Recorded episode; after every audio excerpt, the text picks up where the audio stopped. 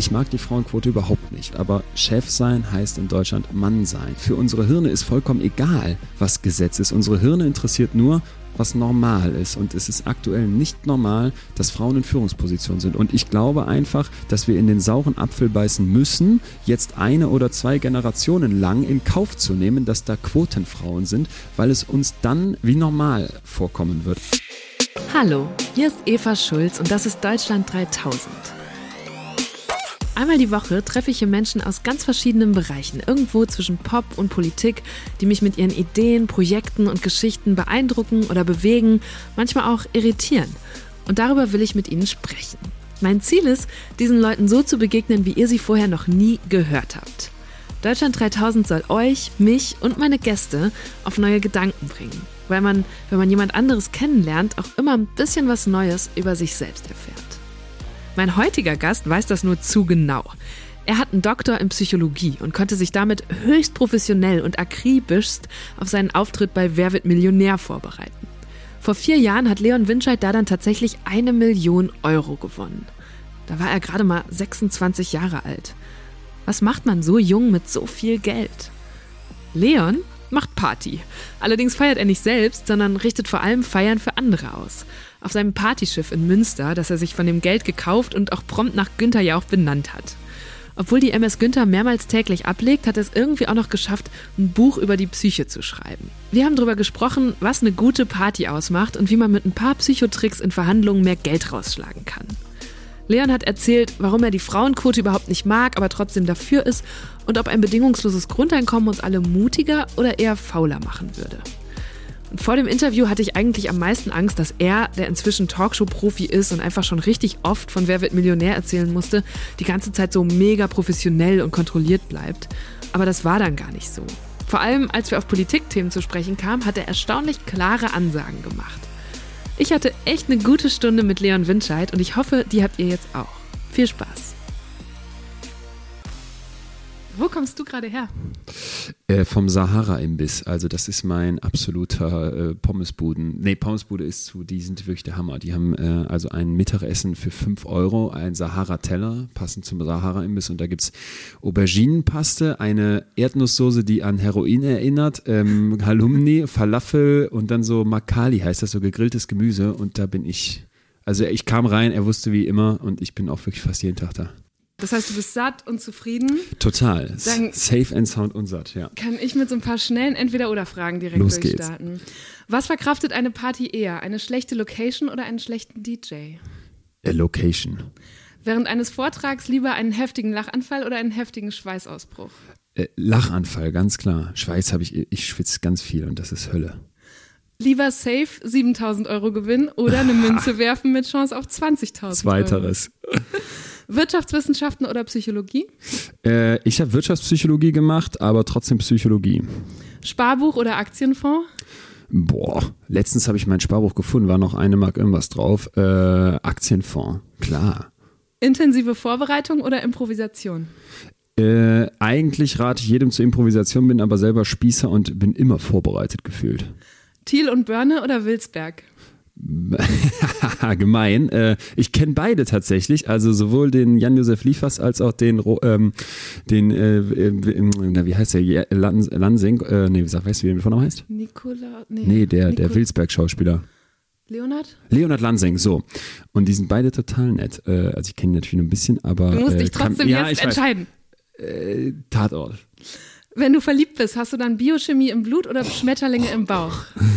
Äh, ich weiß Biochemie im Blut.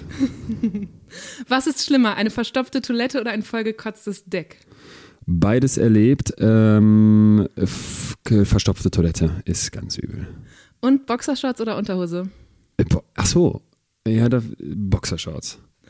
Und hast du dich auch in Boxershorts auf Wer wird Millionär vorbereitet?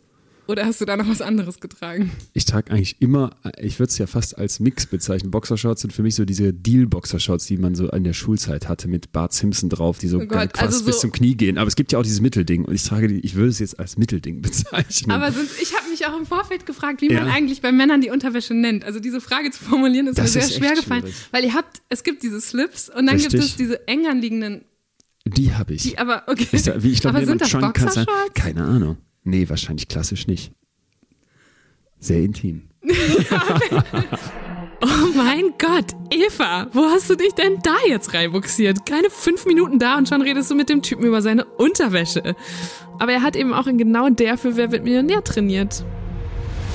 Die Jungs haben sich in so einem Halbkreis in der WG hingesetzt und mich mit typischen Wer wird Millionär-Fragen gelöchert, weil mir ja klar war, dass das aufregend wird bei mir auch. Und um diese Aufregung so ein bisschen schon mal herzustellen, weil wir hatten jetzt kein Fernsehstudio und kein Publikum, habe ich dann gesagt, komm, ich setze mich in Unterhose hin und jetzt denkt man vor der WG halb so wild. Aber wenn man dann da sitzt mit seinen ja doch irgendwie ein, zwei Speckröllchen, dann wirst, wird ja auch noch warm, also fängst du in diesen Röllchen auch an zu schwitzen und dann stellen die diese Fragen und sind alle angezogen. Also ne, das ist ein, ist ein stressiger Moment. Und wenn du dann beim Jauch sitzt und denkst, jetzt geht's erstmal nur um, ich glaube, es fängt ja mit 50 Euro an und du hast eine Hose an, dann ist, dein, ist dein Hirn relaxter. Kann es nicht mehr ganz so schlimm sein. Genau. Hat das gewirkt? Warst du relaxter? Äh, gute Frage. Ich war natürlich aufgeregt äh, wie Hölle und ich habe jetzt keinen Vergleich. Das heißt, ich habe es ja nicht einmal mit, einmal ohne gemacht. Aber ich würde schon sagen, ähm, einfach vielleicht jetzt auch im Nachhinein aus der Erfahrung, wenn man öfters mal dann wieder irgendwie in so einer Situation war, dass man in allem entspannter wird, wenn man es schon ein paar Mal gemacht hat. Und deswegen sage ich auch ein erstes Mal üben, hat bestimmt geholfen. Aber es ist natürlich wirklich schwer, sich auf so eine Situation vorzubereiten, wie du sagst, wenn man die vorher Klar. noch nie erleben konnte. Ja. Und du bist ja hoffentlich auch nicht öfters mal in Quizshows und äh, nee. kriegst die Millionenfrage nee, gestellt. Nee, nee, um Gottes Willen. Aber das mit, so bin ich ja auch nicht angetreten. Also ich bin ja nicht zum Jauch gegangen in, in dem Gedanken, ich gewinne die Million oder komme überhaupt nur so weit. Für mich war am Anfang klar, ähm, wenn du bis 1000 Euro keinen Joker brauchst, das wäre überragend. Und dann hat es irgendwie, glaube ich, bis, bis 16.000 Euro so es lief irgendwie einfach. Ich kann es jetzt mir auch im Nachhinein gar nicht sagen. Jauch meinte dann, glaube ich, irgendwann so, jetzt werden sie mir wie unheimlich und dann brauchte ich auch den ersten Joker. Ähm, War das vielleicht auch schon so ein psychologischer Trick von ihm? ja, dem man unterstellt dem ja immer, dass der so, dass der einen dadurch leuchtet und genau weiß und alles und manipuliert. Ähm, der ist bestimmt ein genialer Showmaster, aber ich würde nicht sagen, dass der da irgendwelche gemeinen kleinen Tricks versucht. Nee, der ist sehr fair. Also ich fand den sehr straight, so sehr, ne, der hilft oder eben auch nicht und auch irgendwie gleich. Man denkt ja immer so, der hat jetzt seine Lieblinge und ich glaube schon, dass es Leute gibt, wo der denkt, ja, langweilig oder äh, äh, ich glaube, wenn man sich irgendwie verstellt, das mag er gar nicht, aber vom Grundsatz her ist der, nee, war kein, war, hat keine Tricks gemacht. Nicht, dass ich es gemerkt hätte. Du hast da drei Folgen lang gesessen. Ne? Also es hat sich insgesamt über drei Folgen hingezogen. Ja. Warum wolltest du da überhaupt hin? Ähm, als, wir, als wir Abitur gemacht haben, so um den Dreh, hat ein, ein ganz wichtiger Freund von mir da 64.000 Euro gewonnen. Ha. Und dann schwebte das so ein bisschen wie so ein Damoklesschwert über, über unserem Freundeskreis, ob denn nochmal jemand hingeht. Und ich dachte irgendwie immer, ich hätte grundsätzlich Bock. Und dann hat, ich weiß nicht wieso, ähm, bei uns in der Abi-Zeitung gab es so Abstimmungen, ne, wer heiratet als erstes. Und so bei mir war, wer wird als erstes Millionär, stand mein Name. Und Wirklich? Dann, ja, keine Ahnung wieso. Aber hattest du schon überall erzählt, dass du Nein, so eine Sendung um gibst? Die nee, wussten nee. einfach, das der war, Typ. Das war, als wir Abitur gemacht haben, ich war sechs Jahre später, acht Jahre später da. Also das war viel oder sechs, also war viel, viel später. Damals hatte ich nicht, damals hatte ich nur so gedacht, ja, vielleicht mal irgendwann, aber ich habe es nie irgendwie jetzt, ach Quatsch, nein, das war ja auch mehr so eine Schnapsidee, da hinzugehen. Aber wie sind die Leute dann drauf gekommen? Ganz, also, ganz, ganz ja fiese Vorahnung, keine Ahnung. Ich habe es nicht erzählt, dass ich zu Weltmillionär gehe, hatte ich damals auch nicht vor oder nicht zumindest nicht aktiv drüber nachgedacht. Ich war immer äh, selbstständig und mhm. immer Unternehmer. Vielleicht war da so der Gedanke, ja, ja der macht seine Millionen, indem, indem er irgendwelche Sachen Wenn verkauft. Wenn einer Geld verdient, dann Die vom Leon. LKW gefallen sind, ja. Ah, stimmt ja. Der Typ ist tatsächlich direkt nach seinem 18. Geburtstag los, um sein erstes Gewerbe anzumelden. Darüber müssen wir gleich auch unbedingt noch sprechen. Ich war nachher bei Markus Lanz, du wirst dann überall eingeladen, irgendwie, da schwappt so eine mediale Wahnsinnswelle über dich und dann kam Till Schweiger zu mir und meinte, der war auch da quasi eingeladen, ähm, eine Million netto, das sind ja zwei Millionen brutto und tatsächlich war das immer so die Debatte, ist das netto oder brutto und das ja. Finanzamt sagt, es ist Glücksspiel, also ist es netto und äh, es ist natürlich unfassbar viel Glück, die Millionen ah. dazu gewinnen, das, das, das, das ist klar, okay. trotz Unterhosentraining, wenn du die Frage nicht weißt, weißt du die Frage nicht, da kannst du noch so cool sein, da fliegst du raus und ich hatte halt einfach auch die riesige Portion Glück. Aber was war das Ziel? Also du hast dich mit deinem Freundeskreis vorbereitet, da denkt man ja schon mal drüber nach, okay, wie viel will ich gewinnen und was mache ich dann damit? Äh, ja, also ich habe nicht so darüber nachgedacht, wie viel will ich gewinnen, sondern ich hatte vor allem Schiss vor diesem Moment, ähm, vielleicht kennst du das, man macht sich da immer so lustig drüber, vor allem glaube ich, bei, wenn die Person, die dann da sitzt, blond ist und noch mit besonderer Präferenz eher jung, dann äh, kommen die einem immer so, dann ist man irgendwie immer so doppelt befriedigt, wenn die dann bei 500 Euro irgendwas total Bräsiges äh, labern und rausfliegen. Wo weil das so das, Zuschauer natürlich immer besser als Zuschauer weiß. zu Hause mit Chips in der Hand und der Freundin im Arm lässig gewusst hätte und der, der oder die Arme fliegt dann da raus, äh, da hatte ich Schiss vor. Also so irgendwelchen peinlichen Kack oder dass du irgendwas nicht weißt, was jeder andere weiß. Das war, das war so meine Sorge, deswegen die Vorbereitung. Der, der Grundgedanke dahin zu gehen oder die, die Summe, die so irgendwie mal im Raum stand, war erstens ein Schiff zu kaufen. Wir haben in Münster Studentenpartys veranstaltet und irgendwann auch immer, immer mehr und wollten immer andere machen und immer besondere. Und dann war halt klar, äh, wir wollen was auf dem Wasser machen und keiner wollte uns sein Schiff für einen Techno-Rave vermieten, was ich heute gut verstehen kann, würde ich auch nicht mehr machen. Aber da war klar, wir müssen das selber kaufen und äh, wir hatten keine Kohle und hatten aber einen sehr netten Holländer gefunden, der seins verkaufen wollte, aus Hamm und ähm, das sollte 300.000 Euro kosten. So, und damit war so eine Zahl geboren und die Motivation, Kohle ranzuschaffen, äh, es war auch von Anfang an klar, wahrscheinlich wird es nicht klappen und nicht genug Geld, aber als es dann irgendwann so lief bei mir auch auf dem Stuhl, habe ich ihm dann halt gesagt, wenn er jetzt noch was dazu tut, dann nennen wir es auch noch Günther. Und da war natürlich die Geschichte irgendwie auch perfekt. Und, Und er das, war angefixt. Er war auch ein bisschen, ich hatte auch immer das Gefühl, er ist jetzt auch motiviert, dass das hinhaut, weil er hat sofort versprochen, er würde dann vorbeikommen und seine Sektflasche davor donnern zur Taufe. Ähm, und dann muss man noch sagen, da steht äh, RTL natürlich drauf, wenn dann die Geschichte Ja. Geschichte rund ist. Ich habe mich letztens, ich darf nicht sagen wer, aber ich habe mich mit einem sehr berühmten ähm, Promi dazu unterhalten, der bei diesem Promi-Weltmillionär war und der ist der festen Überzeugung, dass ähm, die quasi die Fragen schon so auswählen, dass wenn denen ein Kandidat gefällt, weil das irgendwie für den Zuschauer spannend Wirklich? ist, ja, dass die dann einfachere Fragen machen, beziehungsweise dass die dich weiterkommen lassen, dass der Jauch mehr hilft und so weiter. Und ich habe mich da immer gegen verwehrt, weil ich das Gefühl hatte, als ich da war, dass das so extrem reglementiert abläuft, also ne, mit so gefühlt notariell geprüft alles, wobei es nicht der Fall ist. Äh, Aber der war der festen Überzeugung und ich habe dann erst widersprochen und meinte, naja, man weiß es natürlich nicht, aber es würde nicht zu RTL passen, das nicht ein bisschen zu tricksen. Und ich muss gestehen, ne, so ein bisschen könnte es ja sein. Deine Millionenfrage war auch eine, wo er dir, also ich habe das gesehen, ihr habt eine halbe Stunde, glaube Ja. ich, über dieser Frage. Was war das nochmal? Äh, aus, aus wie vielen Steinchen besteht der klassische von Ernö Rubik erfundene Zauberwürfel? Dieses Ding aus den, aus den 90ern oder 80ern, dieses Plastikteil, was Ja, man so dreht, so ne, mit dreht so und ganz vielen ja. Farbflächen. Ja, und da haben wir, Ihr habt eine halbe Stunde im Studio rumgedoktert und dann hat er dir irgendwann hat er dir seine Faust hingehalten, damit du diesen Würfel simulieren kannst. es ist, so es ist eigentlich denkbar einfach, aber äh, du sitzt ja dann da, es, es ging ja um folgende Situation, muss man sich mal vergegenwärtigen. Äh, Ich hatte ja 500.000 Euro sicher, die hätte ich so mit nach Hause nehmen können, ne? also schon eine Wahnsinnszahl und es war ja auch so, dass Mhm. das du, Boot war sicher. das Boot war sicher und das Boot wurde jetzt aufs Spiel gesetzt, denn wenn ich es falsch beantwortet hätte, wäre ich glaube ich bei 50, also 500 Euro, also irgendwo ganz unten gelandet, alles weg. Und es waren dann diese vier Auswahlmöglichkeiten, ähm, 22, 24, 26 oder 28 Steinchen. Und ähm, ich habe dann angefangen zu rechnen und dachte die ganze Zeit, die brechen jetzt hier gleich ab. Die Regie sagte mir auch, komm, wir haben die Schnauze voll, äh, nächster Kandidat, der soll jetzt nach Hause gehen. Aber die haben mir die Zeit eingeräumt und Jauch hat mit seinen Händen wirklich geholfen, weil wenn man sich mit einer Faust macht, kann man so die Knöchel sehen. Ne? Und Ja. das Schwierige war für mich, dass zum Beispiel, wenn man jetzt mal den Zeigefinger nimmt und sich diesen einen Knöchel als ein Ecksteinchen von diesem Würfel vorstellt, dass der ja drei Ebenen abdeckt. Die oben, die an der Ja. Seite und die andere Seite. So, ne, du mer totaler oh Gott, sofort, sofort dicht machen. Und Ja, wenn du jetzt noch, und wenn du jetzt noch weißt, es geht um all die Kohle und alle Ja. gucken zu und wenn du das verkackst, sagt ja jeder, bist du doof, warum hast nicht die? So, und dann äh, habe ich gedacht, ich rechne immer wieder nach und es war immer wieder so, dass ich auf 26 kam und irgendwann ähm, habe ich mit, das sieht man dann, weil RTL natürlich gnadenlos in HD auf dich ranzoomt, habe ich wirklich so eine kleine Träne im Auge und sage, ja auch, ich nehme jetzt C26 und hat das eingeloggt. 26!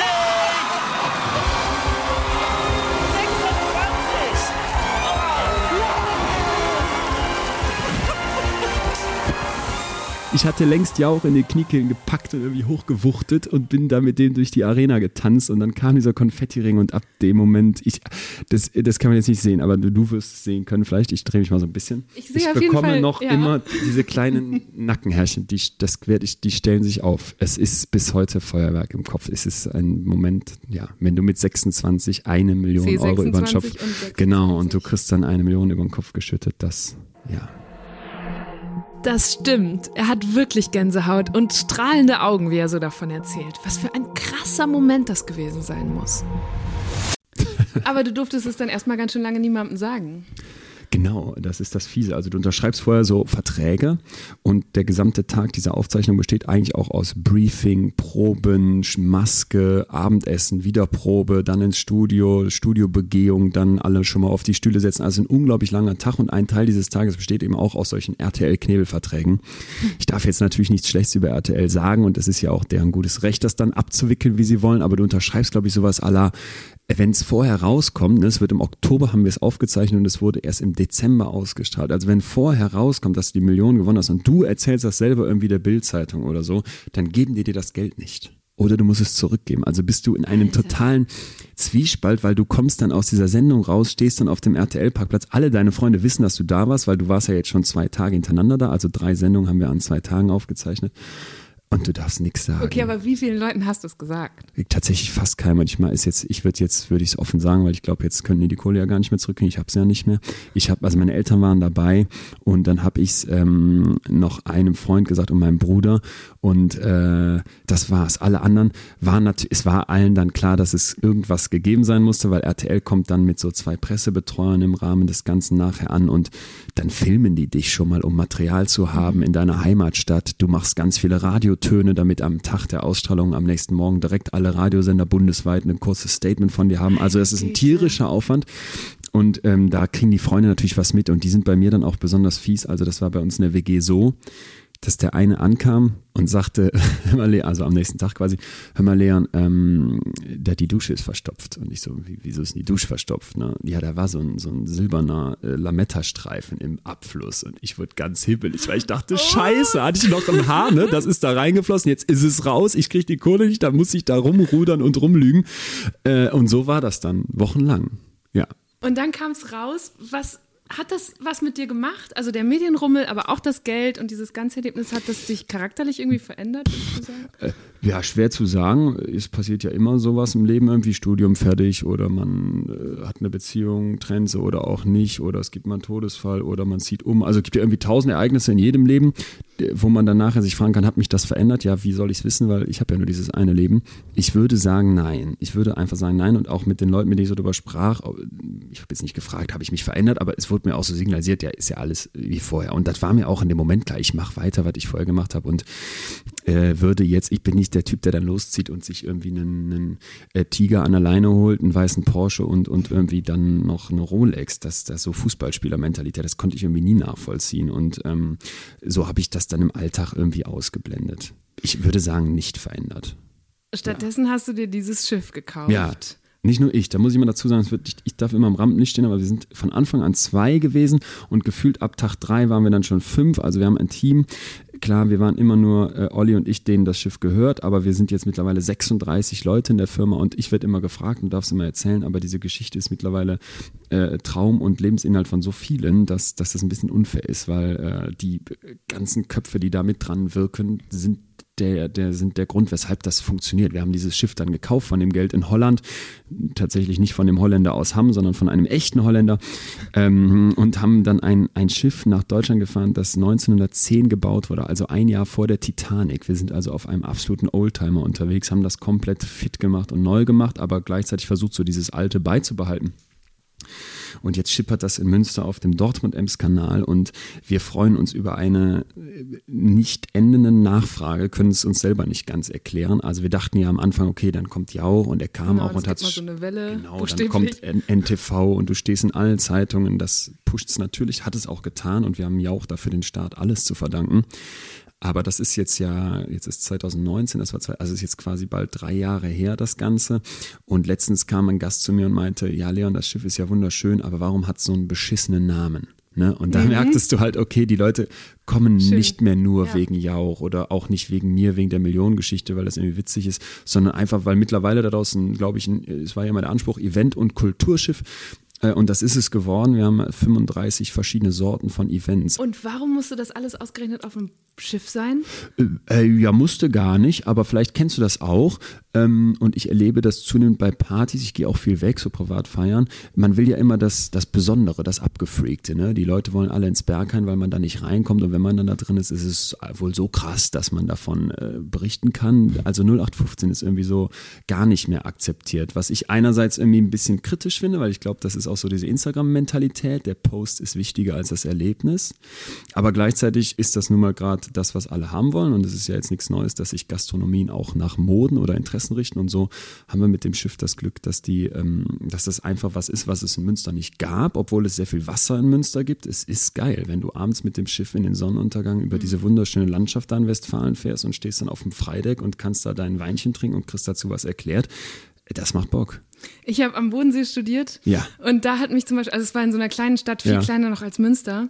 Und da hat mich immer noch genervt. Viel kleiner, ja, sagt, also, sagt die Berlinerin. Nein, nein, nein, ich stamme aus Münsterland. Ich bin so, gar okay, nicht weit von Münster ja, aufgewachsen. Deswegen Münster war schon immer, das war die Großstadt okay. in der Nähe. Und Friedrichshafen, wo ich studiert habe, war sehr viel kleiner. Da hattest du nicht mal so drei Bars, um rumzuhoppen, bevor du dann um 1 Uhr nachts auf die Party gegangen bist. Die es aber gab. Die gab es dann ja, ist mal immer mal wieder. Ja. Aber was ich immer anstrengend fand, war eben wach zu bleiben bis 1 Uhr morgens. Und ja, dann gab es halt alle halbe Jahre mal eine Party auf dem Schiff, weil so. Bodensee, ne? Dann hat man ne? so eine Fähre gemietet. Und die fand ich immer richtig gut, weil um 9 Uhr mussten alle da sein, dann legte dieses Schiff das ab. Das ist der Riesenvorteil. Du hast halt, du hast du Party auf weg. Termin. Du hast Party auf Termin und ganz wichtig ist auch dieses Gefühl, das hört sich jetzt wieder so nach so einem Kalenderspruch an, aber dieses Gefühl, wir sitzen alle in einem Boot, ist vor allem bei so Partys, wo der Single-Anteil etwas höher ist, hm. ganz fantastisch. Also, ne, man, man, es entsteht eine ganz besondere Atmosphäre. Merken wir auch bei Firmenfeiern. Das ist dann mal besonders, aber eigentlich immer äh, ganz witzig. Was sind das für Leute, die bei euch feiern? Es klingt sehr, sehr bunt. Von bis, wirklich von bis. Also ähm, wir haben das Angebot, äh, zahl was du kannst. Wenn du dir das nicht leisten kannst, schick uns eine E-Mail und wir wollen da jetzt auch keinen Bedürftigkeitsschein oder irgendeinen mhm. Quatsch sehen, sondern das reicht uns eigentlich. Das passiert gar nicht so oft, aber es melden sich mal Leute und dann gucken wir, dass wir das möglich machen. Und ähm, deswegen ist das jetzt nicht das Millionärsboot, überhaupt nicht, sondern wirklich, da ist von Junggesellenabschied aus Sentrup bis hin zu Münsteraner Skulpturprojekte, hat den Kurator da und irgendwelche Freunde, äh, ist da alles vertreten. Was glaubst du, macht ähm, neben dieser besonderen Location eine gute Party aus? Also ich habe äh, ich hab immer das Gefühl, dass es wichtig ist, dass es voll ist. Das klingt jetzt so ähm, stumpf, aber gerade wenn, ich war jetzt letztens, wenn man jetzt so wie ich äh, in, die, in die Riege der 30. eingeladen wird, 30. Geburtstag eingeladen wird, habe ich das Gefühl, dass sich das so im Vergleich zu den 20. Geburtstagen dahingehend verändert, dass die Leute dann irgendwie so ein bisschen auch was schicker und soll ein bisschen, ah, ne, so Luxus sein. Dann ist, ist eine riesen Halle gemietet und es sind 100 Leute da, aber damit die Halle zum Kochen kommt, bräuchst du 600. Und deswegen bin ich immer Fan von klein und gedrungen. Und dann kann der DJ auch, wenn er nicht ganz so gut drauf oder wenn er es nicht ganz so wirklich drauf hat, äh, hat er es viel leichter, weil wenn alle eng stehen, dann bist du nicht der Peinliche, der die Tanzfläche öffnen muss, sondern du wirst gezwungen, dich mitzubewegen. Und das, glaube ich, ist immer gut. Du hattest eigentlich, glaube ich, schon vor Jauch ziemlich viel Geld für einen Studenten, oder? Weil du hast eben schon gesagt, so als Schüler warst du schon selbstständig. Deine Mitschüler wussten schon, der wird mal viel Geld verdienen. Diesen so. Antrieb muss es ja irgendwie gegeben haben. Ja, das stimmt. Also ich war äh, angefangen, oder sagen wir anders, meine Eltern waren, ich bin Doppellehrerkind, meine Eltern sind beides Lehrer und Lehrer ist für mich so das Gegenteil von selbstständig. Nicht, weil man nicht selbstständig arbeitet, sondern mit selbst, ich meine Selbstständigkeit, ne? nicht selbstständig sein. Meine Eltern arbeiten viel und machen einen ganz großartigen Job und ich glaube, der Lehrerjob ist einer der unterschätztesten, die es so gibt. Aber dieses selbstständig, äh, selbstständige Unternehmertum im Sinne von, ich begebe mich ins hohe Risiko, ja. ich habe überhaupt keinen, der sich um meine Rente kümmert, ich muss mich um eine eigene Krankenkasse kümmern, ich weiß nicht, äh, ob ich Montag noch einen Job habe und all so Sachen und wenn ich krank werde, zahlt mir keiner was. Das sind so Sachen, die passen für mich nicht so wirklich zum Lehrer sein. Und so war es, so muss ich mir das zumindest herleiten, immer so, dass äh, wahrscheinlich dann dieser rebellische Jugendgedanke gegen die Eltern äh, dazu führte, dass ich irgendwie schon ganz früh angefangen habe. Also Klassiker war bei uns, und das habe ich regelmäßig gemacht, vorne auf der Straße am Bürgersteig, wo kein Arsch vorbeikam, weil wir wohnten am Ende von so einer winzigen Straße in Solingen, ähm, Sachen verkauft habe. Ne? So kindermäßig die Decke ausgerollt und versucht, eine Mark 50 am Tag umzusetzen. Und dann habe ich im Urlaub, äh, waren wir immer zelten in Südfrankreich, total schön. Und da hatten wir, ich war leidenschaftlicher, aber sehr schlechter Angler und hatte deswegen immer Angelmaden übrig. Und dann habe ich mit diesen Rummikup, ich weiß nicht, ob du das Gesellschaftsspiel kennst, mhm. da gibt es so Halter also, ja. für die Karten. Ne? Da stecken ja so Kärtchen rein und diese Halter kann man umdrehen und dann sind das ganz fantastische Madenrennbahnen, de, mit denen man illegale Madenrennen auf dem Campingplatz organisieren kann, indem man die Maden markiert mit Farben und dann lässt man die in dieser Bahn laufen und die Made, die zuerst ankommt, kriegt den Einsatz mal zwei oder sowas. Aber wenn du jetzt vier Bahnen hast, machst du selber als Betreiber dieser Bahn noch einen kleinen Gewinn und das so war meine Jugend. Also hast du ganz früh mit Glücksspiel auch angefangen. Ganz früh illegales Glücksspiel und illegales Gewerbe auf der Straße. Ja. Und dann hast du aber angefangen, ernsthaft Partys zu organisieren, wenn man das so sagt. Ja, kann. ich, also erst Werbung, äh, habe ich angefangen, mir Photoshop und sowas beizubringen, mhm. um für Kleinstläden in Solingen also Fahrschule, ne, äh, Nagelstudio, Dönerbuden, ganz viel so, so die Visitenkarten. Und wenn ich es mir heute angucke, sehr, sehr, sehr schäbig. Also ich hätte mich eigentlich im Rückblick hätte ich mich als Kunde immer verklagt, sehr schäbige Flyer und so ein Kram zu machen. Ein Highlight war falsche Telefonnummer draufgeschrieben. So, ich rief dann oh da an, als dieser Flyer kam, war ganz stolz, hatte irgendwie 70 Euro bei Flyer-Alarm gekostet, wollte ich jetzt für 150, 200 Euro verkaufen, weil ich hatte ja auch noch das Design gemacht. Ruf also diese Nummer an, die vorne draufsteht und dann geht die AOK dran und ich sage, äh, nee, ich müsste jetzt hier den Murat sprechen von seiner Dönerbude. Das war aber nicht. Und dann haben wir allen Ernstes auf 5000 Flyer oh. kleine Aufkleberchen gemacht mit einer Null statt einer Neun hinten. Murat war stinksauer, ähm, habe ich auch nichts mehr von gehört, aber ich meine, dass ich das Geld bekommen habe. Oder zumindest ein Teil, also war sehr fair. Ja. Aber ich habe auch den Eindruck, dass dass unsere Generation diese Chance hatte, mit früh diese Software erarbeiten und dann ja. auf einmal Erwachsenen diese Dienstleistungen verkaufen. Ja, so Websites total. und Flyer-Design. Unglaublich. Ich kenne ganz viele Leute, die da früh ja, so ein sehr gutes Taschengeld mit verdienen Websites haben. war dann der nächste, also ich konnte dann irgendwann Photoshop und sowas alles ganz gut, ähm, so im Sinne von, ne, dass ich mir eine Sachen da zusammen hacken konnte. Dann habe ich für Bekannte die Poster gemacht für so Partys und gemerkt, Moment mal, Party, das ist ja noch viel besser als nur die Flyer dafür machen. Dann fing das an mit den Partys. Dann habe ich immer gemerkt, Party ist aber ein großes Risiko, weil viele Menschenmassen bewegen. Das hat immer mit Haft und war mir alles zu viel, so sagen wir einfach mal. Ich wollte dann keine Versicherung machen mhm. und nicht die Steuererklärung, alles viel zu aufwendig.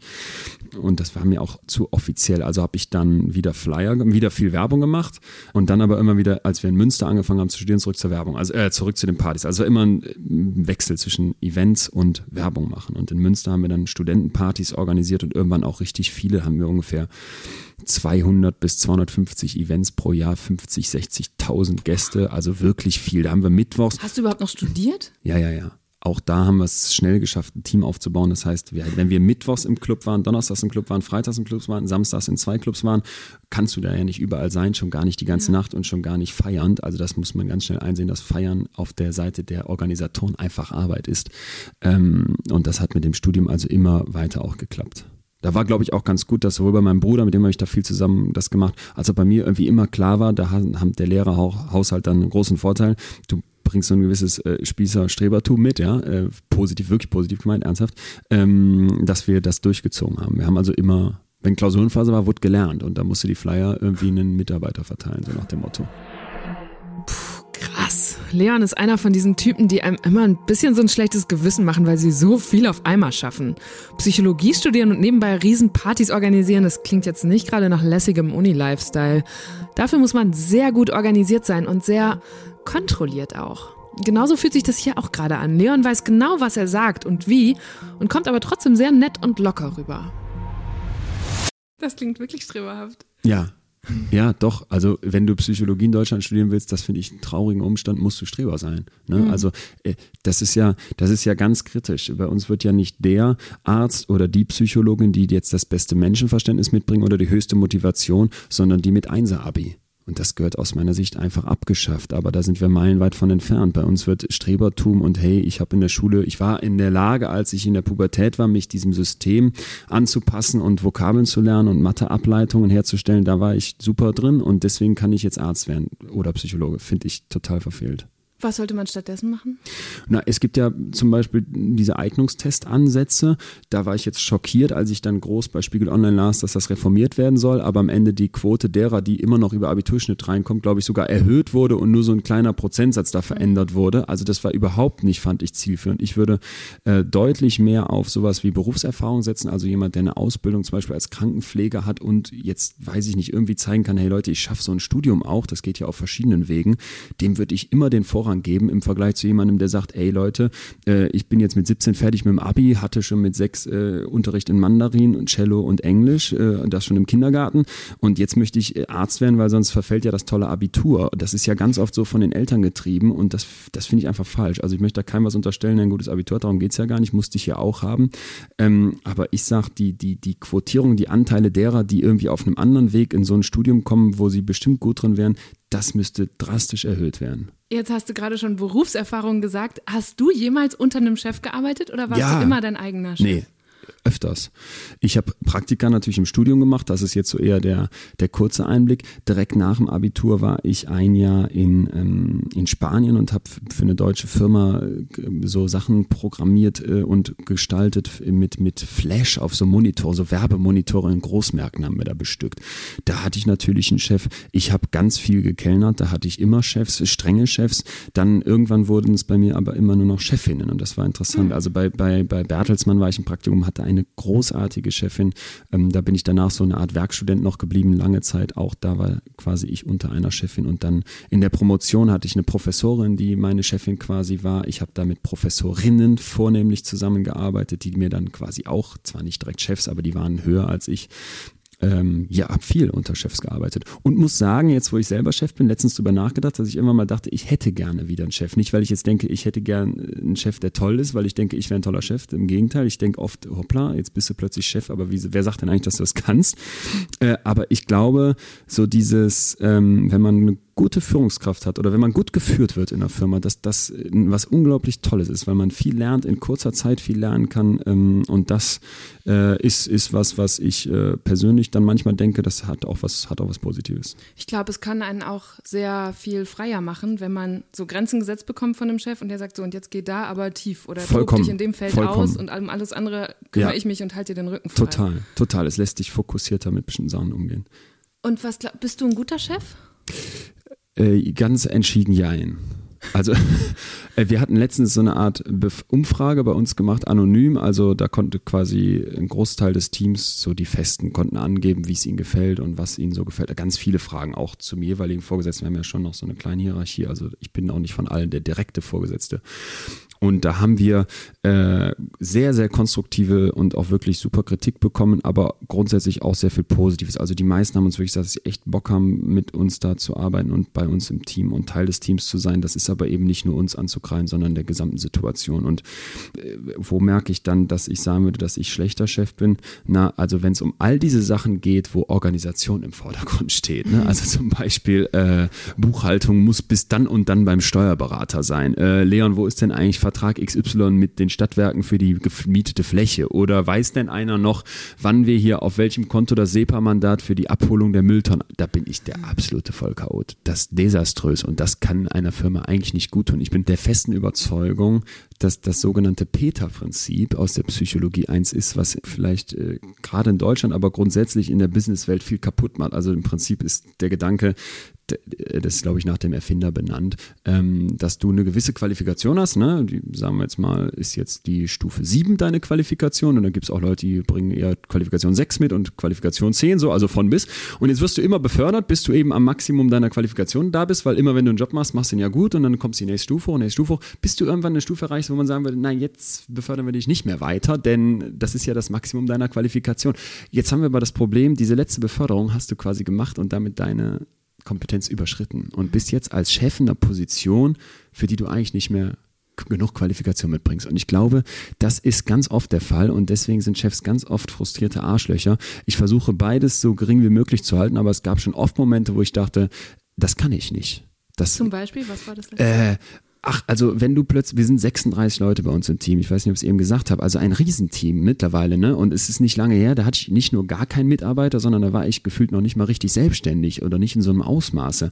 Und so ein Team zu leiten und da alle völlig zu Recht an dich herangetragenen Anliegen und sowas im Blick zu behalten, das ist super schwierig. Also da passieren mir dann Sachen, wo ich sage, komm, wir ändern jetzt dieses und jenes und der oder die macht jetzt nächsten Monat den nächsten Job, äh, den anderen Job oder bearbeitet ein anderes Thema. Also ganz konkret hatten wir mal die Situation, dass bei uns, glaube ich, jemand, der so die Gastronomie auf dem Schiff bearbeitete, äh, bearbeitet hat, äh, einen neuen Posten bekommen sollte, und dann war diese Position plötzlich weg. Und damit war ganz vielen Leuten total auf den Schlips getreten, weil die plötzlich unfassbar viel mehr arbeiten mussten. Ich habe das überhaupt nicht bedacht, gar nicht mhm. drüber nachgedacht. Blinder Fleck. Genau, blinder Fleck wurde einfach so verkündet, zack, wurde dann gemacht, so wie der Hut, Hut übergestülpt. Und es war eine totale Scheißidee von mir und alle hatten drunter zu leiden, ja, war aber plötzlich so gemacht. Weil hat ja der Chef gesagt, das ist Kacke. Und Chef ist dann auch noch wahrscheinlich ungefähr so alt wie alle Angestellten, oder? Ja, wäre schön. Ich bin doch ein bisschen älter leider. Okay. Äh, wir sind ein sehr junges Team, aber wir, sind, wir gehen oft zusammen feiern. Also wir sind schon gefühlt noch ein Jahrgang. Ich habe auch gesehen, man kann euch ja auf Instagram folgen, dass ihr sehr, eine sehr verspätete Weihnachtsfeier hattet ja, im neuen ja, Jahr. ja. Und dann hast du äh, Abmahnungen verteilt als Chef Ja. an die Leute, die nicht verkatert genug Richtig. waren. Also ich hatte am nächsten Morgen einen Abmahnblock, den habe ich immer dabei, wenn wir feiern gehen. Wer also nicht richtig, wer nicht am Limit säuft, wird abgemahnt bei uns, klar. Nein, war, war ein bisschen, bisschen scherzhaft gemeint, aber ich hatte selber Sonnenbrille an und auch nicht aus Spaß oder Coolness, sondern weil ich wirklich so fertig war. Das ist alles sowas von eskaliert im Positiven, aber am nächsten Morgen, ich war völlig fertig und hatte vorher gesagt, komm, wir lassen uns mal so gegen elf starten. Das war Wahnsinn. Und die anderen waren alle total frisch und fit und da, glaube ich, merkt man dann die können schon besser feiern als Anfang 20 versus, ich sag jetzt mal Ende 20, 30. du. Du hast auch, du hast gerade schon so diese Psychologie äh, einfließen lassen. Du hast auch eine Doktorarbeit geschrieben über so Führungsthemen. Ne? Wie war der genaue Titel von dieser Doktorarbeit? ich weiß es nicht mehr. Der ist dann so, Das sind immer so das sind fünfzeilige Verschwurbelte. ätzend. Also ähm, das, es ging grundsätzlich um darum, Frauen in Top-Führungspositionen und wie ähm, vor allem, wie das auf junge Arbeitnehmer wirkt. Also finden junge Arbeitnehmer das gut, wenn es Geschlechtervielfalt im Vorstand gibt. Junge Arbeitnehmer, sind Frauen mit gemeint? Ja, oder? ja, also okay. alles, ne? Studenten hauptsächlich haben wir gefragt, wie findest du dieses Unternehmen? Natürlich war das nicht das Spannende, sondern das Spannende für uns war zu sagen, wie findest du ein Unternehmen, was wir ja ganz oft sehen, das haben wir vorher in der Analyse zeigen können, das ist in Deutschland verbreitet wie die Pest äh, mal war, dass du sagst, äh, ein Unternehmen hat also nur männliche Leute im Vorstand und die stellen sich hin und sagen, wir finden Geschlechtervielfalt toll, setzen uns hier für Frauen ein und Frauen sind hier gleichberechtigt und und und und und. Also machen sie diese ganzen klassischen Werbebotschaften und dann, ne, wie würdest du die jetzt wahrnehmen? Und dann konnten wir halt zeigen, dass diese Unternehmen extrem in ihrer Arbeitgeberattraktivität absackt, weil die Leute den Unternehmern unterstellen, dass die lügen. Und da, da ging es jetzt Zu Recht ja wahrscheinlich. Voll, vollkommen zu Recht. Ähm, zu vollkommen zu Recht, aber das ist eben der Status quo. Das passiert ganz viel. Und das war äh, dann ein, ein Teil dieser Doktorarbeit. Aber weshalb ich den Titel nicht mehr weiß, ist, äh, liegt vor allem daran, dass wir von Anfang an das Glück hatten, dass meine Professorin uns alle Doktoranden darauf hinwies, dass Doktorarbeiten dann in den Schrank gestellt werden. Die liest ein Professor und das Paper, also diese kürzeren Artikel, viel besser sind. Und deswegen haben wir ähm, drei Paper gemacht und da war eigentlich die Kernarbeit drin. Und deswegen war die Doktorarbeit für mich dann nachher eigentlich mehr so der Rahmen dieser Paper. Die, die, die wirkliche Forschung und Arbeit ist in diese Studien geflossen, die wir gemacht haben. Aber für die Doktorarbeit hast du den Dr. Windscheid bekommen, der jetzt Ja. auch auf deinem Buch, das hoffentlich mehr Leute lesen, draufsteht. Das Buch lesen hoffentlich mehr Leute, das mit dem, ja, das ist immer, äh, ich muss sagen, ich habe immer das Gefühl, Leute, da gibt's ja, ich telefoniere öfters mit solchen Leuten, wo sich dann schon das Sekretariat meldet mit, ja, der Herr Doktor sowieso ist gerade nicht da und dann geht der, geht der dann doch irgendwann dran, ja, Doktor sowieso und ich denke dann, hm, also. Es wäre so geil, wenn ihr das in eurer Firma auch machen Nee, würdet. genau eben nämlich, Dr. das wäre überhaupt, heute das, leider das wäre Zeit überhaupt nicht, für ge- Sie. es gibt, ich finde es überhaupt nicht geil, muss ich noch kurz zu Ende sagen, weil ich immer denke, wenn du wegen des Titels promovierst, um den irgendwie dann zu führen und zur Schau zu stellen, das finde ich so albern und so verfehlt. Also wenn, ich saß da jahrelang dran und das hat mir auch echt an vielen Stellen Spaß gemacht, obwohl es auch immer wieder frust, frustig ist, kennt jeder, der irgendwie schon mal so eine Abschlussarbeit gemacht hat. Äh, und wenn ich das irgendwann jetzt nur wegen dieses, klar, ist geil, macht, will ich jetzt gar nicht unter, ne, ist toll, wenn man so einen Titel hat, aber vom Grundsatz her, wenn du das nur deswegen machst, und das habe ich immer das Gefühl bei den Leuten, die das so dann zur Schau stellen, dass das da so ein wichtiger, wichtiges Ding ist, weiß ich nicht, konnte ich nie was mit anfangen. Aber es gibt Situationen, wo es hilft. Ne? Also wenn wir irgendwie kritische Briefe verschicken müssen, hier von wegen Kunde, du hast die Rechnung nicht bezahlt, dann stehen natürlich die Doktorlehrer Minscheid, aber In Fett. in Fett und, und äh, genau, und mit, mit zweitem Vornamen, aber nicht jetzt so, nee, sonst gar nicht bäh. Und um nochmal kurz auf diese Doktorarbeit dann aber trotzdem Ja. zurückzukommen, was hast du für dich persönlich da für Schlüsse rausgezogen? Und auch aus dieser Erfahrung, weil du eben gesagt hast, du hast unter Chefinnen gearbeitet, Ja. führen Frauen anders? Da, das ist immer die Frage, die wir uns natürlich dann auch gestellt haben mit diesen ganzen Gender-Themen ja zum Beispiel auch, dass Frauen anders führen, wird oft unterstellt oder was sind denn die Unterschiede? So, und jetzt sage ich, von all diesen riesenhaften Studien, die es so gibt, und mittlerweile, weil das Thema so hochpolitisch ist, wird das viel erforscht, muss das Fazit ganz klar sein, Männer und Frauen sind gleich qualifiziert, um zu führen. Also man kann überhaupt nicht sagen, die Männer sind durchsetzungsfähiger und irgendwie stringenter und sind so mehr die Machttypen, deswegen ist klar, dass die eher führen können. Das ist Quatsch. Aber man kann im Umkehrschluss auch nicht sagen, ja, Frauen können vielleicht besser führen, weil sie irgendwie kommunikativer sind, weil sie einfühlsamer sind. Es ist auch Quatsch. Es mag da zum Teil Unterschiede geben, ne? dass vielleicht so eine Frau besser einpacken kann und Mann besser, Mann, nee, Mann besser einpacken und eine Frau besser zuhören. Das sind ja so diese klassischen Vorteile. Aber die Varianz, also der Spielraum, der innerhalb der Geschlechter besteht, der ist so groß, dass wenn du dir jetzt die einzelne Frau rauspickst, das Humbug wäre zu sagen, die führt jetzt so und so, weil sie eine Frau ist. Das halte ich für Quatsch. Ähm, und die, die Datenlage bestätigt das eigentlich, auch wenn man bei Wissenschaft natürlich nie am Ende der Weisheit ist. So, insofern ähm, würde ich für mich ganz persönlich sagen, ich fand das großartig, unter den Frauen jeweils zu arbeiten, allerdings nicht, weil ich das Gefühl hatte, die führen anders als ein Mann, sondern weil ich dort immer mit Frauen zu tun hatte, hatte, die sich in extrem männlichen Kontexten durchsetzen mussten. Und das fand ich spannend, da mit dran zu wirken. Also bei Bertelsmann zum Beispiel, klar, ganz viel, viel mehr Männer in Führungsetagen, wie es in fast allen deutschen Unternehmen der Fall ist, als Frauen. Und dann da zu sagen, äh, man, man trifft auf so eine, so eine straighte Person, die da ihr Ding durchzieht und sich gegen natürlich dieses Old White Boy Network mhm. durchsetzen muss, das fand ich, fand ich total beeindruckend. Und bei einer Professorin ist das nicht anders. Es gibt viel mehr Professoren als Professorinnen.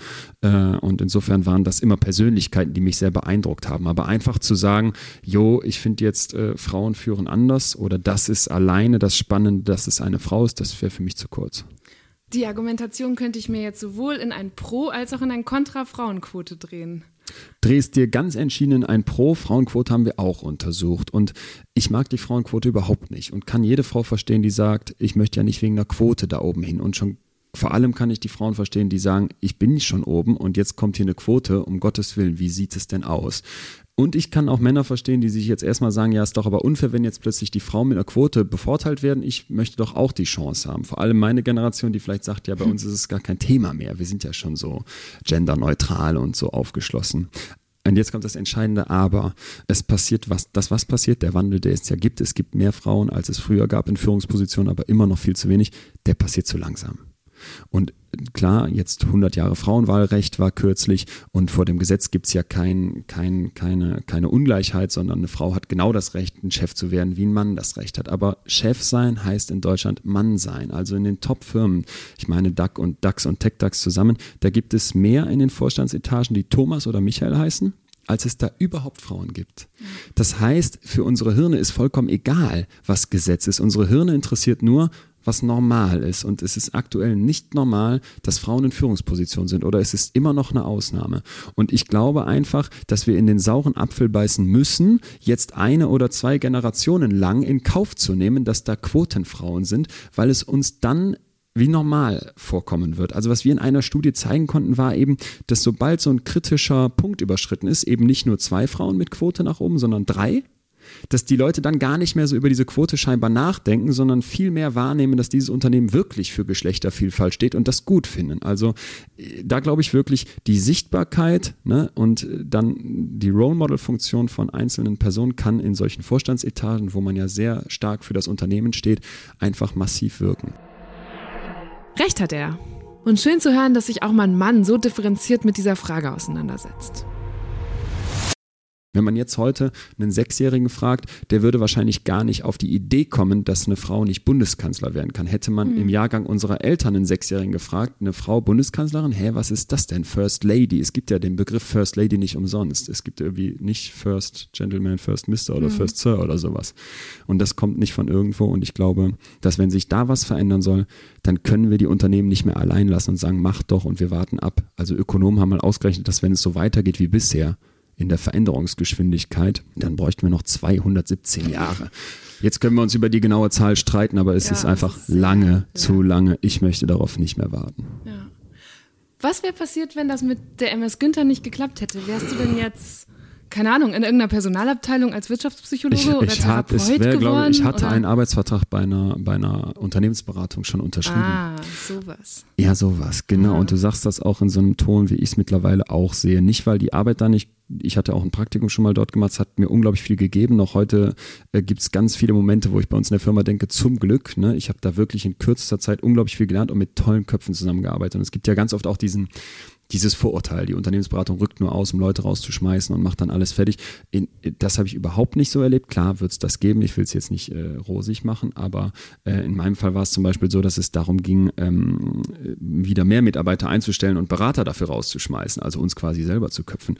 Ähm, nichtsdestotrotz, wenn du ab 0 Uhr deine Überstunden aufschreibst und wenn du irgendwie montags ins Hotel fliegst, da bis donnerstags bist und dann nochmal drei Tage so ein halbes Wochenende hast, wenn überhaupt, weil da bist ja wenn dann mit Schlafen beschäftigt, weil du unter der Woche so viel gearbeitet hast das wäre nichts gewesen. Und wenn ich dieser ganzen Kohle vom Jauch für eine Sache richtig dankbar bin, dann, äh, dass ich den Mut gefasst habe, dass wir das mit der Selbstständigkeit gemacht haben. Weil auch da hatten wir 70-Stunden-Wochen am Anfang, aber mittlerweile eben, weil wir ein Team haben und weil wir, glaube ich, auch sagen, klar, wir wollen damit Kohle verdienen, aber das steht nicht an erster Stelle, wir teilen die Arbeit auf, ähm, ist das für mich der viel bessere Weg gewesen. Da, dafür bin ich wirklich dankbar. Ich finde Mut ein total spannendes Stichwort, weil wir neulich bei Deutschland 3000 ähm, einen Film gemacht haben über das bedingungslose Grundeinkommen. Ja. Und da gibt es ja auch diesen Gedanken, dass wenn jeder Summe ja. X hätte, ja. er oder sie vielleicht mutiger würde im Sinne ja. von mehr Unternehmer, mehr Erfindungen, mehr Kunst vielleicht auch. Glaubst du auch, dass das eine gute Idee ist mit diesem bedingungslosen Grundeinkommen oder wie siehst du das? Wer kann sich denn bei uns in Deutschland erlauben, selbstständig zu werden. Wer kann sich denn erlauben, sowas zu machen wie ein Studium, was vielleicht jetzt nicht mal so ein Studium ist wie Medizin oder Jura, wo direkt sehr klar ist, was man wird, sondern sowas wie Philosophie. Ähm, das sind Leute, die von Hause aus weniger Sorgen mitbringen, als vielleicht jemand das macht, dessen Mutter alleinerziehend war und äh, Erzieherin ist. Also es ist definitiv so, dass eine Vorauswahl stattfindet, derer, die sich das erlauben können, mal drei Jahre lang ein Unternehmen zu gründen. Und wenn das nicht klappt, ist nicht so schlimm, weil Papa kann helfen. Damit will ich jetzt überhaupt nicht sagen, dass alle die, die gerade gründen, irgendwie den leichten Weg haben oder mit einem Silberlöffel geboren wurden. Aber ähm, das bedingungslose Grundeinkommen würde aus meiner Sicht dazu führen, dass mehr Menschen sich um Dinge kümmern könnten, wo sie vielleicht aktuell den Mut nicht zu haben. Dass Menschen Jobs nachgehen könnte, wo nicht so sehr zählt, was verdienst du, sondern was machst du.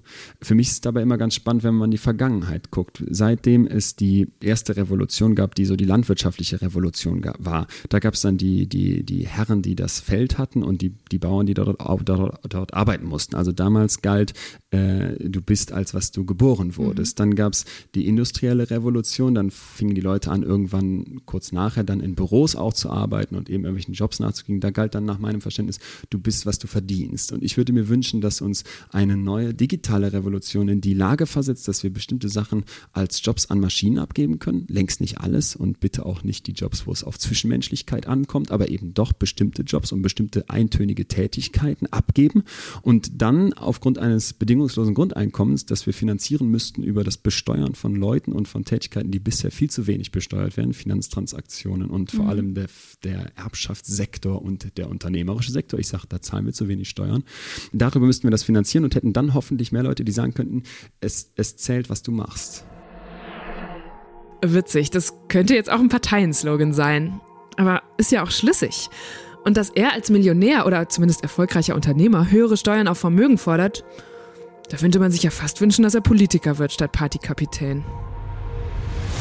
Ich finde es undenkbar, dass man heute als Erzieher, was ich für einen unglaublich wichtigen Job halte, da hocken muss und sich Gedanken machen muss, jo, wie komme ich über die Runden und noch viel schlimmer, was soll ich für eine Rente haben? Das ist ja unvorstellbar, ist aus, ausgeschlossen. Wenn du jetzt sagen würdest, komm, hier sind 1500 Euro jeden Monat extra und die finanzieren wir, weil Facebook anfangen muss, Steuern zu bezahlen, dann klingt das jetzt erstmal platt. Aber jeder, der dann ankommt und mir sagt, das geht nicht und können wir nicht finanzieren, der soll mir erklären, wie soll denn die Zukunft aussehen, in der ein großer Teil von Menschen keine Arbeit mehr haben wird, weil uns digitale Technologien mhm. dort Arbeit abnehmen. Ja, fast die Hälfte der Jobs sind bedroht nach Schätzungen sei die Zahl ist egal und wann das ja. genau eintreten wird, ist mir auch egal, aber es ist ja de facto so, dass das so kommen wird. Ne? Das heißt, kein Mensch, der irgendwie da rational wissenschaftlich sich mit auseinandersetzt, bezweifelt das. Niemand sagt, nein, wir werden genauso viele Jobs in Zukunft haben wie bisher. Klar, es wird dann vielleicht am Anfang vor allem noch mehr Programmierer geben, aber gerade die würden vielleicht sehr leicht von einer künstlich guten Intelligenz durch Algorithmen ersetzt werden können. Und ich schaffen glaube einfach, schaffen sich selbst ab. Ich glaube einfach an dem Tag, wo der Investmentbanker aufwacht und denkt, scheiße, ich bin vom Algorithmus ersetzt worden, worden und an dem Tag, wo der Erzieher dann wiederum aufwachen kann und merkt, jetzt, liebe Gesellschaft, merkst du, wie wichtig wir sind, das wird ein guter Tag. Aber gibt es da noch genug Erzieher? Ich habe tatsächlich eben im Radio gehört, dass bei uns in der Heimat im Münsterland jetzt ein, ein privates Bahnunternehmen zum Beispiel umstellen muss auf Bus, weil die nicht genug Lokführer haben. Ja. Also es werden dann, jetzt kann man überlegen, ob es dann bald auch autonom fahrende Züge gibt. Ja. Aber ähm, das fand ich ganz spannend, als wir in der Redaktion darüber nachgedacht haben. Es gibt diese positive Vision vom bedingungslosen Grundeinkommen, aber was, wenn dann auf einmal niemand mehr Pfleger sein will? Wollen wir das auch alles durch Roboter ersetzen? Nee, ich, Moment, so, ganz vorsichtig, da müssen wir jetzt ein paar Sachen auseinanderdröseln. Also erstmal, klar, wichtiger Gedanke, wenn es das bedingungslose Grundeinkommen gibt, gibt es dann irgendwie so eine Hängermentalität. Will mhm. dann keiner mehr im Restaurant mir am, am Tisch das Essen bringen und wer fährt den Bus und wer, wer putzt die Klos? So, das ist ja immer so dieses klassische, das macht doch dann keiner mehr. Dazu zwei Gegenargumente. Punkt Nummer eins, wenn es um Arbeit geht, dann wissen wir ganz klar, an, an Arbeit, an Lohnarbeit ist weder die Arbeit noch der Lohn das, was uns antreibt. Also die wenigsten Menschen haben morgens um sieben wirklich ein Interesse, loszugehen und sich auf Müllwagen zu stellen, eine Bank aufzuschließen, dort Filialleiter zu sein oder Schülern Vokabel beizubringen. Also Arbeit ist eigentlich nicht das, was uns antreibt und Lohn sowieso nicht. Also wenn man die Leute fragt, der Lohn muss ungefähr stimmen, aber keiner hat Lohn als Top-Motivator und das ist so. So, das ist also einmal schon mal, dass es nicht darum geht, dass die Leute dann plötzlich anfangen, nichts mehr zu tun. Sie werden Dinge tun wollen, weil der Mensch Dinge tun möchte. Also das glaube ich nicht, dass Leute anfangen zu Hängern zu werden. So, und der zweite Punkt ist, wenn wir jetzt sagen. Alle, ein paar vielleicht. Ein paar vielleicht, aber die gibt es jetzt auch schon. Ja. Ja, ein paar vielleicht, halb so wild. Die gibt es jetzt auch schon. Drum zu sagen, wir verfolgen diese, diese innovative Idee nicht, diese Vision nicht, das wäre schade. Also wenn man Visionen immer im Keim ersteckt, weil einem Mhm. ein paar einfallen, mit denen das nicht klappen wird, um Gottes Willen, wo kämen wir hin? So, und der zweite Punkt, der mir ganz wichtig ist, was heißt denn, äh, gibt es dann noch Leute, die Erzieher sein wollen? Was heißt denn, gibt es dann noch Leute, die Kellner sein wollen? Oder gibt es dann noch Leute, die Altenpfleger sein wollen? Ja, was heißt das denn, wie diese Jobs zurzeit sind? Diese Jobs sind an ganz vielen Stellen von den Parametern, die da geliefert werden, scheiße. So, und das kann ja so nicht bleiben. Wir können ja nicht sagen, du bist tausendmal wichtiger als der Investmentbanker für unsere Gesellschaft, aber wir liefern dir ein Arbeitsumfeld, das desaströs ist und komm damit bitte alleine klar. Ja, oder wir fangen an rumzuheulen, wenn wir plötzlich nicht mehr genug Leute finden, die das machen wollen. Also Lokführer wollen zum Beispiel ganz viele nicht werden, weil es eine unglaubliche Belastung ist, wenn Leute Suizid vor einem Zug begehen, was sehr oft passiert. Also Lokführer erleben das, glaube ich, im Schnitt ein oder zweimal in ihrer Karriere, dass jemand sich vor den Zug wirft. Mm, Diese Belastung mit aufzufangen, da zum Beispiel drauf zu trainieren, das ist natürlich teuer. Das kostet die Bahn Geld. Wir wollen aber nicht mehr für die Tickets bezahlen und schon gar nicht länger auf Züge warten, weil die irgendwie seltener fahren. Ja, das sind alles Dinge, bei denen ich sagen würde, lasst uns doch da das bedingungslose Grundeinkommen nicht als Risiko sehen, sondern als unglaubliche Chance, dass sich sowas dann weiterentwickelt. Wenn wir Leute in Jobs zwingen, indem wir sagen, die gehen da nur hin, damit die ihre Kohle verdienen und die kämen sonst nicht klar, das kann nicht der Weg sein. Das kann nicht der Weg für die Zukunft sein. Und moderne Führung funktioniert schon lange nicht mehr so. Also ich sage, wir halten da an einer Art fossilen System fest, was sich so festgefahren hat und wovon bestimmte Leute profitieren, die vor allem nicht wollen, dass sich das ändert. Deswegen werden die immer gegen das bedingungslose Grundeinkommen wettern und Gründe finden, warum das undenkbar ist. Aber ich glaube, für unsere Zukunft wäre das ganz wichtig, dass wir das versuchen. Okay, und wann gehst du in die Politik? Äh, nicht nie, weil ich das Gefühl, äh, was heißt nicht nie? Ich, bisher kann ich mir das nicht vorstellen, weil ich, und das halte ich total für falsch, an die Politiker ein, ein Standard angelegt wird, der so übermenschlich ist. Wenn die einen kleinsten Fehler machen, dann werden die durchs Dorf gejagt. Äh, und dafür komme ich mir viel zu unperfekt vor. Ich glaube, jeder würde dann ganz schnell sagen, Moment mal, der Winscheid, der war doch letztens, hier, der war letztens noch an einem Mittwoch auf einer Weihnachtsfeier, hat da unfassbar viel Wein getrunken und war dann noch feiern im Club bis 4 Uhr morgens und der soll jetzt am nächsten Morgen Politik machen. Das kann ja gar nicht sein. Nee, das, äh, das tut mir oft leid um die Politiker. Also diese klassische Politiker-Bäsche halte ich für vollkommen falsch. Ich habe größten Respekt vor den Leuten, die wegen ihrer Meinung in die Politik gehen und sowas vorantreiben. Äh, aber ich hätte aktuell das Gefühl, dass ich mir das nicht antun wollte. Also noch ein Job, den man attraktiver machen muss. Ja, oder eben vielleicht, wo man mal an die Gesellschaft appellieren muss, sich da nicht ganz so arschig zu verhalten. Warum nicht der klassische Weg äh, ins Therapeuten sein? Äh, am Anfang war es für mich gar nicht vorstellbar. Ich habe mir gedacht, ähm, das kann ich nicht. Ich kann mich nicht auf einen Patienten so einlassen und da wirklich helfen. Da hatte ich ganz großen Respekt vor den Leuten, die das, die das hinbekommen. Ich war auch immer so bei dem Gedanken, Medizin zu studieren und dann irgendwie Menschen so nahe zu kommen. Das war für mich äh, irgendwie immer nee. Ähm, das wandelt sich zunehmend. Also je mehr ich mich mit diesem Thema auseinandersetze, ähm, du siehst es, zufällig, es ist tatsächlich zufällig gerade hinter mir liegt, ja am Schreibtisch bei einem ganzer Lesestapel. Stapel. Klinische Psychologie und Psychotherapie von Wittchen und Feuer, das ist so der Klassiker. Das haben wir auch im Studium gehabt. Ich lese es jetzt gerade nochmal, weil ich mich da wieder updaten möchte.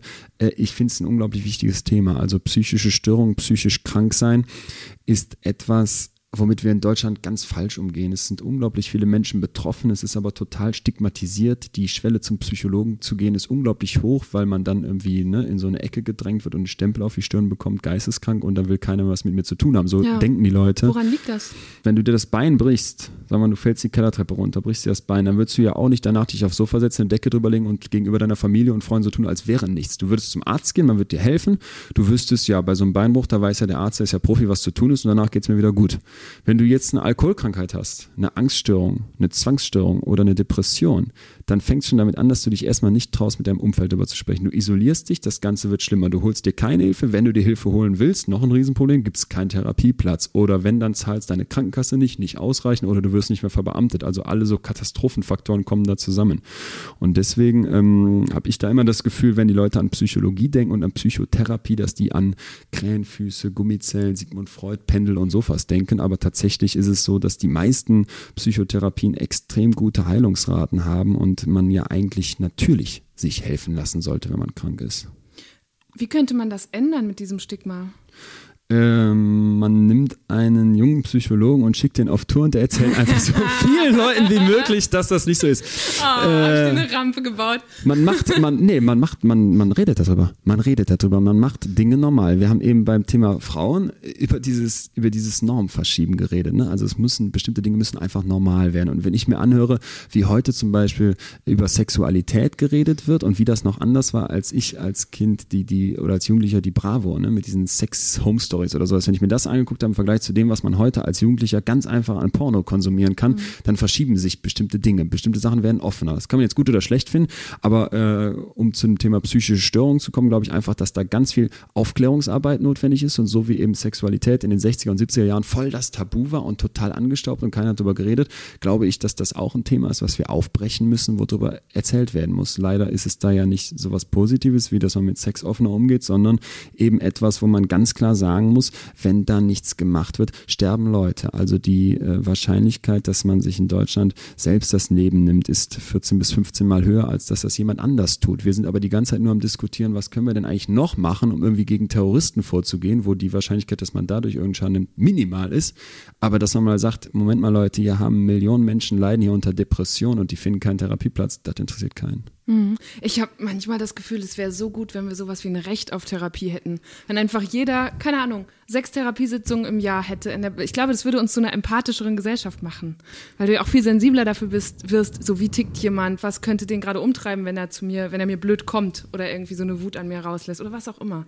Also grundsätzlich ja, es ist, glaube ich, immer wertvoll, sich mit seinem, mit seinem Kopf auseinanderzusetzen. Alle haben verstanden, ne, es ist wichtig, dass man, Deutschland hat Rücken, dieses Buch war Bestseller. Alle haben verstanden, dass es wichtig ist, sich mit seinem Rücken, mit seiner körperlichen Gesundheit auseinanderzusetzen. Aber die wirkliche Herausforderung sitzt nördlich vom Hals. Also das, was in unserem Kopf abgeht, ist das, womit man sich beschäftigen müsste. Ich muss gleichzeitig bei deiner Idee, jeder kriegt pro Jahr direkt sechs Therapiestunden, vor einer Sache warnen. Ähm, bestimmte Dinge werden erst zum Problem, wenn sie äh, in die Öffentlichkeit, in den in den Fokus der Öffentlichkeit geraten. Für mich ist immer diese äh, lerngestörten Kinder so ein Thema. Da mhm. habe ich mhm. ganz oft das Gefühl, Eltern, die in der äh, Erziehung versagen, Eltern, die bestimmte ganz klassische Sachen nicht im Griff haben oder so Helikoptermaßnahmen an den Tag legen, von wegen das Kind wird die ganze Zeit gecheckt und darf nicht raus und wird bewacht und hast du nicht gesehen und eben vom Cello zum Geigenunterricht und dann zum, zur englischen Nanny gebracht. Das ähm, führt dann oft dazu, dass diese Kinder natürlich in der Schule nicht mehr gut klarkommen und dann wird hier mit der Ritalin-Keule geschwungen nach dem Motto und da denke ich dann oft, Vorsicht, äh, das Kind ist nicht hochbegabt, ihr habt in der Erziehung verkackt. Und das ist eben was, wo man bei all diesen Themen grundsätzlich immer sensibel bleiben muss. Aber Stand jetzt ist, es wird viel zu wenig Therapie in Anspruch genommen und es wird viel zu wenig Therapie geliefert, weil es nicht genug Therapeuten gibt und weil die Leute sich nicht trauen. Läufst du mit so einem inneren Therapeuten durchs Leben und äh, scannst äh, manchmal. Leute ab oder denkst dir so deinen Teil, wenn äh, du denen begegnest? Ja, das doch, das macht doch hoffentlich jeder. Das hoffe ich ist jetzt Aber nichts. du hast ein anderes Handwerkszeug dafür. Ich bin ja kein, bin ja kein Psychotherapeut. Das ist mir ganz wichtig, das auch klar zu sagen. Die Leute, die das machen, haben nochmal drei Jahre Ausbildung hinter sich. Also die sind wirklich absolute Experten und total, total spezialisiert. Äh, deswegen laufe ich mit einem mit einem bestimmt psychologisch geschulten Blick rum und habe bestimmte Sachen im Blick und habe auch das Gefühl, dass das Psychologiestudium einen extrem dabei hilft, Menschen besser zu verstehen äh, und sich selber auch besser zu verstehen. Aber äh, jemand, der jetzt, weiß ich nicht, Comedian ist, läuft ja auch nicht über die Straße und erzählt Witze. Also äh, du läufst wahrscheinlich auch nicht die ganze Zeit rum und hast ein Mikro in der Hand, um irgendwie zu interviewen. Nicht. Genau. Das heißt, man ist ja irgendwie das eine beruflich und das andere privat, jetzt mit einem Scanner durch die Straße zu laufen. Nee, mach ich nicht. mein Team hat sich trotzdem gefragt, ob du manchmal zum Beispiel Menschen, die du triffst oder die du äh, in Medien beobachtest, ähm, so auf die Schnelle analysieren kannst. Ich habe ein paar Fotos dabei von Menschen. Wir können es mal gespannt. ausprobieren. Wir probieren es aus. Lass mal gucken. Ich glaube, so rum soll ich es machen. Ja, Angela, Angela Merkel. Merkel. Oh Gott. Ja, das ist jetzt ganz gemein. Also da machen wir, müssen, muss ich einen Vorsatz noch sagen. Was wir jetzt hier machen, ist nicht wissenschaftlich, es ist nicht psychologisch und das kann ich auch nicht besser als irgendwer anders. Es ist nicht Dr. Winscheid, es ist nur Leon. Es ist jetzt einfach ein netter Talk okay, zu verschiedenen ja. Leuten. Das können wir gerne machen, aber das ist mir wichtig vorab. Ja. Ähm, Angela Merkel ist ein unglaublich besonnener Typ und wie ich äh, in den Jahren, äh, in denen sie ja jetzt schon lange uns begleitet, feststellen durfte, jemand, wo ich das Gefühl habe, die hat ganz klare Prinzipien und das äh, ringt mir größten Respekt ab. Ich war immer eher skeptisch gegenüber dem Konservativen, aber als ich gemerkt habe, wie die mit der Flüchtlingskrise umgegangen ist, habe ich gedacht, Hut ab und davon bitte mehr. Fehlt mir jetzt schon. Mhm. Den kennst du? Til Schweiger kenne ich. Til Schweiger hat mir, ist, also Til Schweiger hat mir seine Handynummer gegeben, nachdem wir bei Markus Lanz waren, weil ich gesagt habe, hör mal, ich fand das total beeindruckend, was du erzählt hast. Er hat also über sein Engagement für Flüchtlinge gesprochen und habe gesagt, dass wir sowas auf dem Schiff machen und dass wir da immer natürlich prominente Gäste suchen, die da mit uns Fahrten machen, wo quasi Leute hinkommen und Kohle viel Kohle für so ein Ticket zahlen, was dann komplett gespendet wird. Und da war er sofort bereit, gab mir also, ist ja ein absoluter A-Promi, seine private Handynummer, die übrigens gefühlt nur aus drei Ziffern bestand. Ähm, und ich bin mittlerweile Til Schweiger-Fan. Kein, kein, nicht was die Filme anbelangt, ist nicht so meins, aber ähm, vom Typ her sage ich, der kriegt viel zu viel auf den Sack, obwohl der eigentlich äh, bestimmte Sachen echt gut macht und auch oft unfair behandelt wird. Und die Psychologenbrille, wie guckt die dann da drauf? Ich bin dem heimlich ausgewichen, hast du gemerkt, ne? Ja. Ähm, Til Schweiger ist extrem klein und jetzt bringe ich einfach mal dieses Vorurteil ein, dass das wie an jedem Mann wahrscheinlich ein bisschen nagt und deswegen muss der immer so den Matsch raushängen lassen. Das war doch äh, das, war das, sehr war, präzise. das war Brigitte Psychologie ja, der allerersten Güteklasse. 1. Donald Trump. Der ähm, wird sehr viel auch vom Psychologen immer so analysiert. Ja, weil es spannend ist. Ne? Ja. Der ist so der, der Archetyp dessen, wo man sagen würde, jo, geisteskrank und super, der steht noch in der Öffentlichkeit, das finde ich total spannend. Aber genau hier sage ich jetzt vielleicht aus psychologischer Sicht einfach mal gar nichts zu, weil ich das total falsch finde und auch genau das den falschen Eindruck der Psychologie macht. Jetzt dahin zu gehen und zu sagen, ich habe noch nie mit dem gesprochen, mhm. ich kann ihn aus der Ferne analysieren, ich sehe da bestimmte Verhaltensmuster und deswegen hat er dieses, jenes, solches, was viele machen, das kann man ja nachlesen im Internet, in irgendwelchen Wahnsinns-Blogbeiträgen und zum Teil auch leider in renommierten Medien, das ist Humbug. Das ist, das ist, das ist äh, irgendwie Lesen in den Ein Eingeweiden von Tieren genauso sinnvoll. Also finde ich schwachsinnig. Donald Trump ähm, persönlich ist mir bis heute unerklärlich, finde ich unerträglich, vor allem im Umgang mit Minderheiten. Wenn ich jetzt so selber persönlich überlegen müsste, was, was, was wird das für ein Typ sein, dann sage ich einfach, da muss ganz viel schief gelaufen sein. Und äh, dass der so viele Anhänger findet, ist aus meiner Sicht bezeichnend für eine Zeit, in der viele Leute sich eine Klarheit wünschen, die man einfach einfach nicht mehr kriegen kann und die der Typ ganz billig liefert. Mhm. Ich halte den für darin sehr schlau, sehr pragmatisch, aber eben menschlich unerträglich. In deinem Buch hast du geschrieben, ähm, dass das Wissen über das Funktionieren anderer Psychen zu haben, Macht bedeutet, ja. mit der man gewissenhaft umgehen muss. Ja. Was bedeutet das für dich? Ähm, also ist es definitiv schon so, wenn man jetzt Psychologie studiert hat und dann so bestimmte Sachen wie jetzt zum Beispiel Verhandlungen führen etc. Ähm, ne, oder eben zum Beispiel über bestimmte Denkfehler Bescheid weiß. Ankereffekt ist so einer. Ich kann eine Zahl sagen und bringe dann dich schon mal gedanklich in ganz andere Sphären, wenn es zum Beispiel um Gehalt geht, als wenn ich keine Zahl gesagt hätte. Mhm. Das ist etwas, was de facto wirkt. Das also du würdest eine besonders hohe Zahl reinwerfen, damit ich gar nicht mehr mit einem niedrigen ich sag mal einen ganz, komme. einen ganz stumpfen Punkt. Wenn ich mit jemandem Gehalt verhandle, im Sinne von ich möchte jetzt ein hohes Gehalt haben oder ich irgendwas verhandle, sage ich das Doppelte von dem, was ich haben möchte. Einfach so. Und das fühlt sich erstmal doof an, weil du denkst, oh Gott, kann ich mich das trauen und Wahnsinn. Mhm. Nein, machst du einfach und dann lässt du dich runterhandeln. Du wirst diese Person nicht vor den Kopf stoßen. Du wirst damit ausdrücken, dass du genau weißt, was das, was das wert ist, was du da machst, dass du das verstanden hast, was das wert ist. Und am Ende wirst du aufs Gesamtleben gesehen vielleicht das eine oder andere damit mal vor die Wand fahren, aber du wirst besser klarkommen. Und das sollte man äh, nicht unterschätzen, dass wenn man jetzt mit jemandem zu tun hat, vor allem dann vielleicht wieder in dieser Chefrolle und das alles ausnutzen könnte und irgendwie gemein einbringen könnte, dass das eben Macht ist und dass das etwas ist, wo ich finde, dass man gewissenhaft damit umgehen soll, weil auf den ersten Blick wäre es jetzt verführerisch, all solche Tricks anzuwenden und de facto sie funktionieren. Verhandlungssachen sind hoch erforscht und da gibt es eben Sachen, die greifen. Aber das wäre nicht nur asozial, sondern ich glaube eben auch zu kurz gedacht, das dann alles zu ziehen, weil diese Person wäre nachher nicht zufrieden. Du hättest die dann vielleicht total im Gehalt gedrückt, aber am Ende möchtest du ein Team haben, was funktioniert und was vor allem dir vertraut und wo man nicht das Gefühl hat, oh Gott, jetzt kommt der, der psychologische Psychopathenchef und zieht mir hier, zieht mich hier aus. Also darum darf es nicht gehen. Mhm. Äh, ein Gast, den wir auch schon hatten äh, in dieser Sendung, war Finn Kliman. Ja. Und ich würde dir gerne was vorspielen, was er gesagt hat. Gerne. Ich brauche immer so einen gewissen Pegel an Stress, äh, damit ich runtergezogen werde, damit ich nicht anfange, weil das ist wirklich auch wie so eine Sucht. Ne? Sonst sitze ich hibbelig und zitternd zu Hause, wenn ich merke, ich habe nichts mehr zu tun, Alter, die brauchen mich da überall nicht mehr. Deswegen auch Urlaub schwierig. Ich brauch, muss den halben Tag arbeiten, damit ich danach, damit mein Gewissen sagt, okay, ich habe das jetzt abgearbeitet, ich halte gerade meinen Pegel, jetzt kann ich wieder irgendwie frei rumtouren und irgendwas Cooles machen, sonst schaltet mein Kopf vorher nicht ab. Ich glaube, Finn hat nie Langeweile. Also das war das auch, was er da so beschrieben hat. Es macht ihn kirre. Ja. Der Moment, in dem er nichts zu tun hat, da ja. rastet er aus. Ja, das ist aber ungesund. Ja. Das muss man klar so sagen. Also äh, kann ich nachvollziehen, kenne ich selber. Ähm, nichtsdestotrotz ist das was, wo ich persönlich für mich immer sage, äh, dran arbeiten. Ne? Man hat ja so seine Sachen, woran man so arbeitet. Hm. Und das ist so ein Thema, wo ich sage, mehr äh, Müßiggang und mal versuchen, den Gang wieder rauszunehmen und dann eben in so einem drei Wochen Urlaubslot auch zu sagen, nee, ich gucke jetzt eben mal vielleicht nicht jeden Tag die E-Mails nach. Okay, das habe ich gemacht, aber vielleicht ich mache jetzt nicht nochmal eben hier äh, eine kleine Sache am Laptop oder nehme den Laptop gar nicht mit. Das ist schon was, wo ich sage, da muss man an sich arbeiten. Zumindest, wenn man jetzt sagt, man will da diesen klassischen psychischen Gesundheitsaspekten entsprechend. Ja, da ist nämlich Dauerstress und ich kann nicht abschalten, nichts, was langfristig gut ist.